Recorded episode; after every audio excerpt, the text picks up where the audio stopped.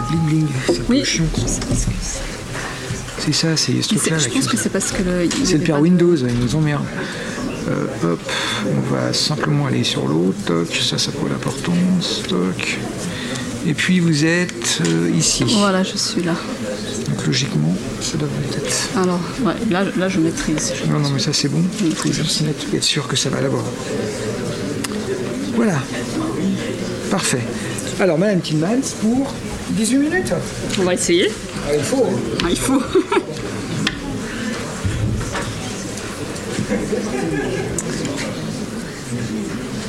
Alors bonjour.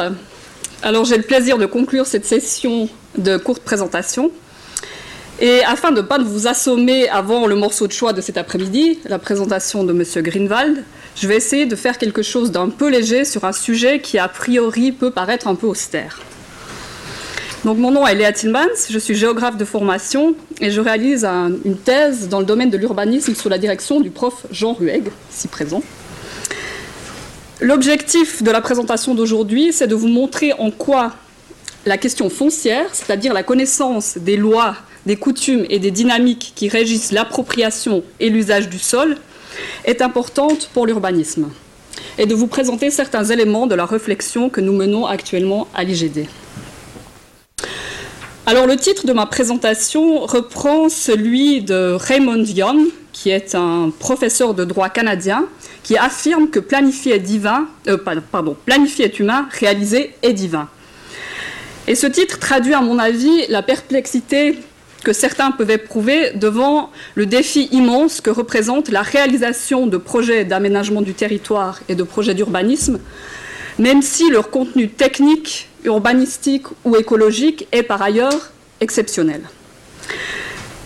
Ceci fait penser que la mise en œuvre est plus le résultat d'un arbitraire, de calculs politiques, d'acteurs particuliers ou de circonstances exceptionnelles. Et de fait, la recherche académique sur la mise en œuvre est un peu le parent pauvre de l'urbanisme qui se concentre davantage sur le contenu et la conception des projets.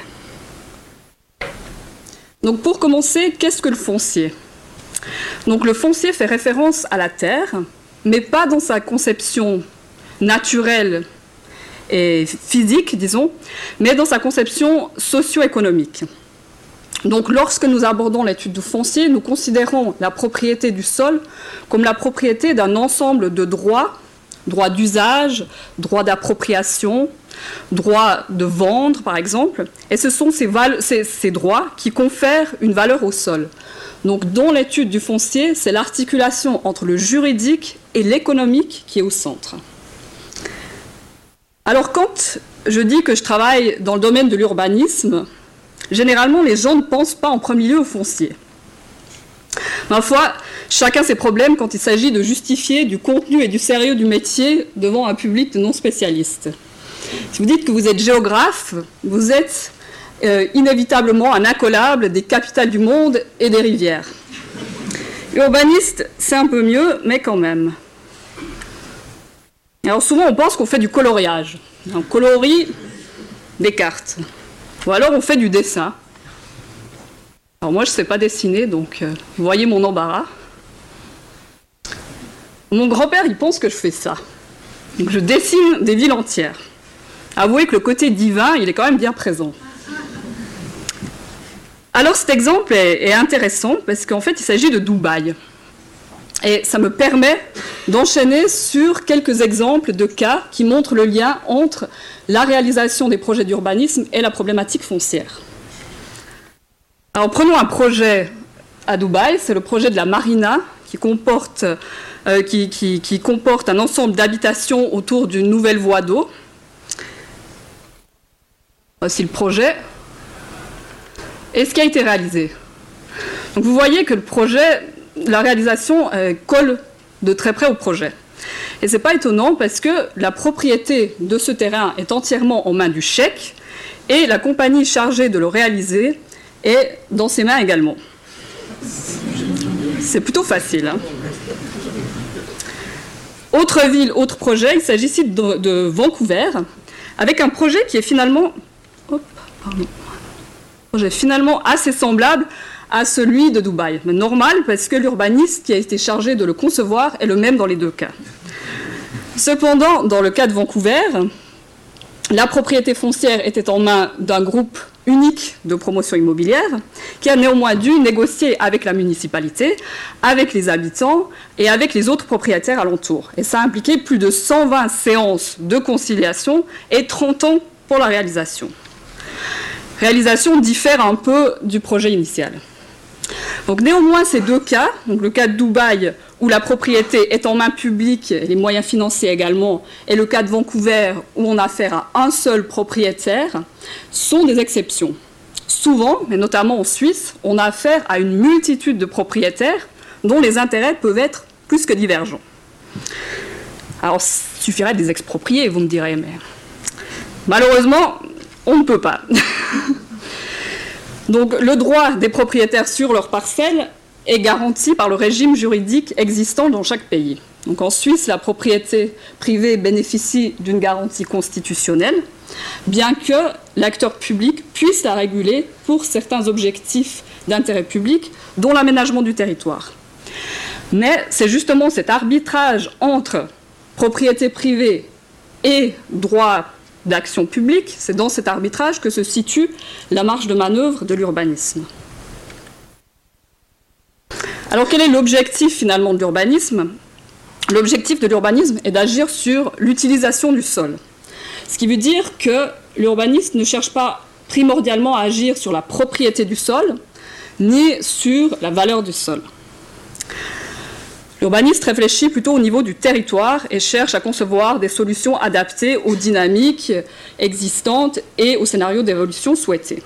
Pour cela, il dispose de deux séries d'instruments principaux, des plans d'intention qui définissent les intentions générales pour un territoire, définissent les grandes lignes, ce sont par exemple les plans directeurs, et des plans plus, euh, plus ciblés qui régulent directement les droits d'usage du sol. Et ce sont les plans d'affectation.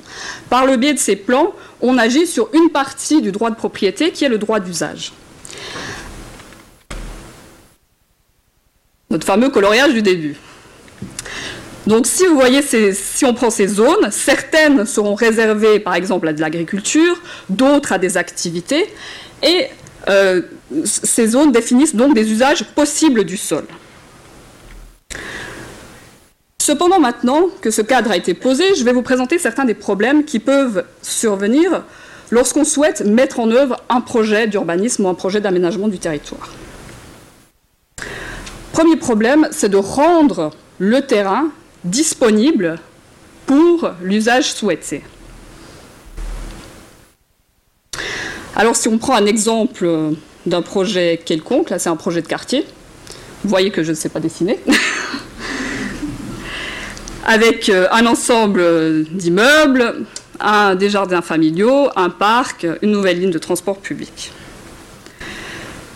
Si on lui superpose la structure foncière, on s'aperçoit tout de suite que ça va être difficile. En effet, on a une multitude de, parcelles, une multitude peut-être de propriétaires, et les limites parcellaires ne correspondent pas tout à fait aux implantations prévues dans le projet. Donc, dans ce cas-ci, soit tous les terrains doivent être réunis dans les mains d'un seul acteur capable de procéder à la réalisation du projet, soit on doit mettre d'accord l'ensemble de ses propriétaires. Et on doit avoir un accord unanime. Cependant, il peut arriver que l'un ou l'autre de ses propriétaires ne souhaite pas entrer dans le projet. Par exemple, celui qui a la parcelle rouge souhaite peut-être poursuivre son activité d'avant. S'il était, par exemple, agriculteur, peut-être qu'il souhaite continuer à cultiver.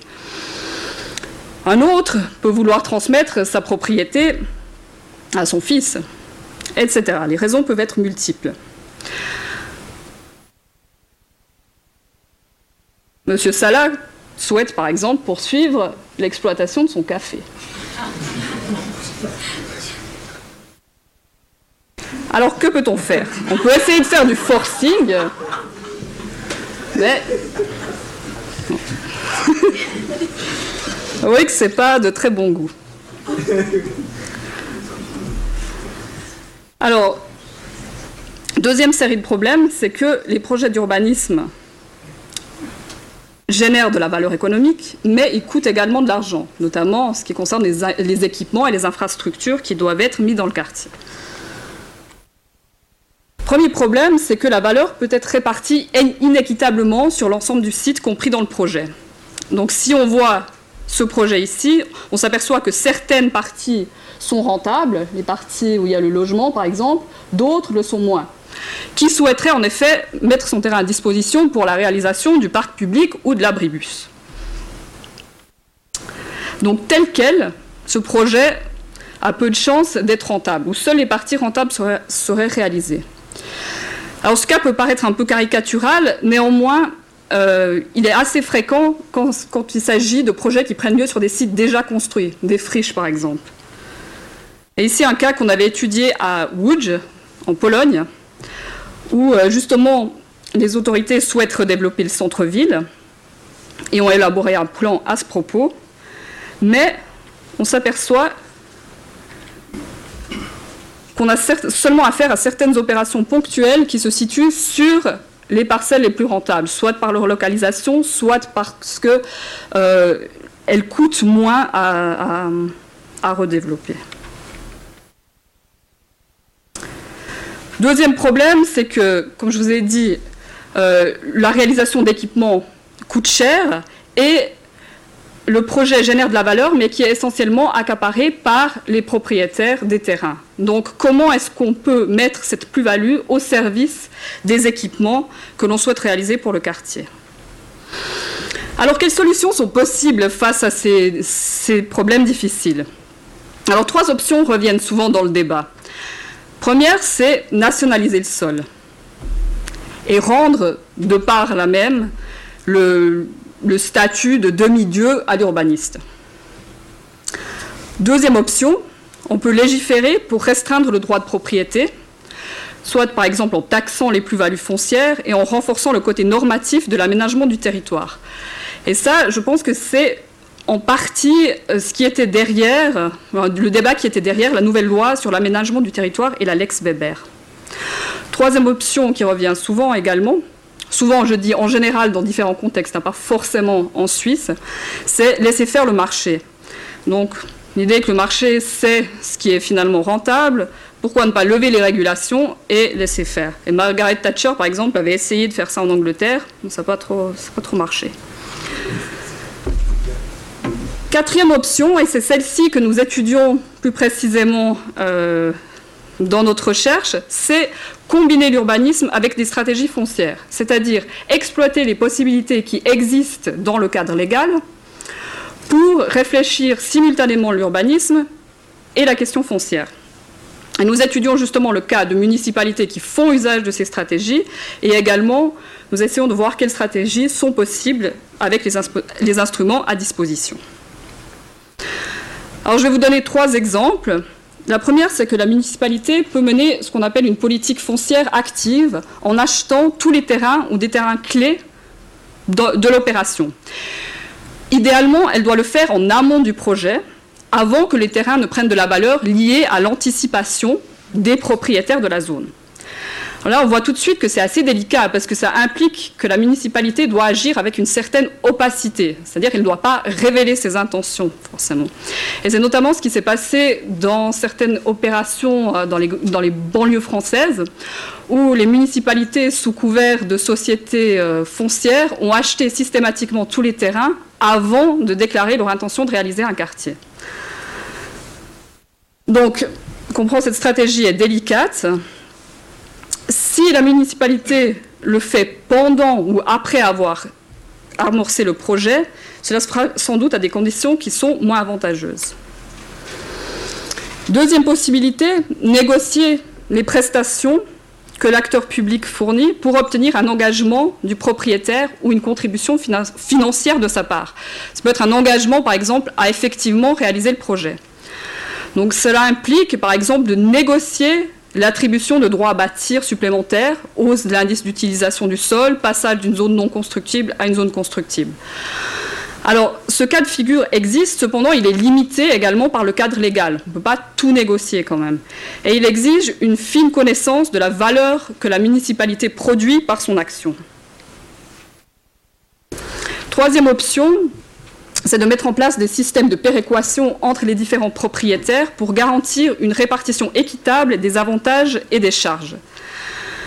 Si ces systèmes fonctionnent entièrement sur une base volontaire, on se retrouve à nouveau avec le problème euh, de, de, devoir obtenir un accord unanime. Donc idéalement, ils doivent être couplés à un mécanisme décisionnel qui fait que seule une majorité est nécessaire pour aller de l'avant et du coup que la minorité ne peut pas bloquer le projet. Et ce système est notamment couramment utilisé en Allemagne et il existe également dans le canton de Vaud avec les syndicats d'amélioration foncière. Alors on le voit, toutes ces stratégies sont complexes. Elles exigent une réflexion bien en amont des projets pour coordonner le contenu du projet avec les problématiques foncières particulières hein, à chaque cas. Elles exigent aussi une bonne connaissance du marché foncier et de l'économie des projets afin de, pouvoir produire des projets qui sont réalistes et viables. On voit donc que pour agir sur l'usage du sol, ces stratégies ne doivent pas seulement affecter les droits du sol ou les droits d'usage du sol par les instruments propres à l'urbanisme, les plans, mais elles doivent également agir sur l'appropriation et la valeur du sol. Donc, elles impliquent d'user habilement des ressources légales à disposition, des informations et des capacités de négociation. Alors, est-ce qu'elles sont pour autant divines? Alors parfois peut-être, lorsque grâce à une approche habile, elles permettent de mettre les gens d'accord pour réaliser des projets exceptionnels bénéficiant à la collectivité. Mais d'autres fois, elles peuvent plutôt se rapprocher d'un pacte avec le diable, Oups. Alors, pardon. Excusez-moi. Qu'est-ce que je fais?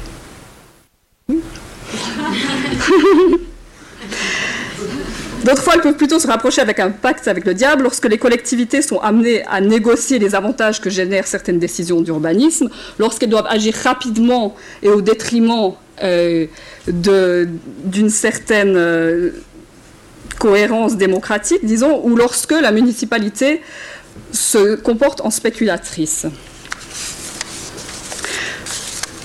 Dans tous les cas, l'urbaniste doit se mettre dans la peau du propriétaire, du spéculateur ou du promoteur immobilier. Confrontons ainsi son noble esprit et son sens du bien commun au côté obscur de la force. Merci pour votre attention.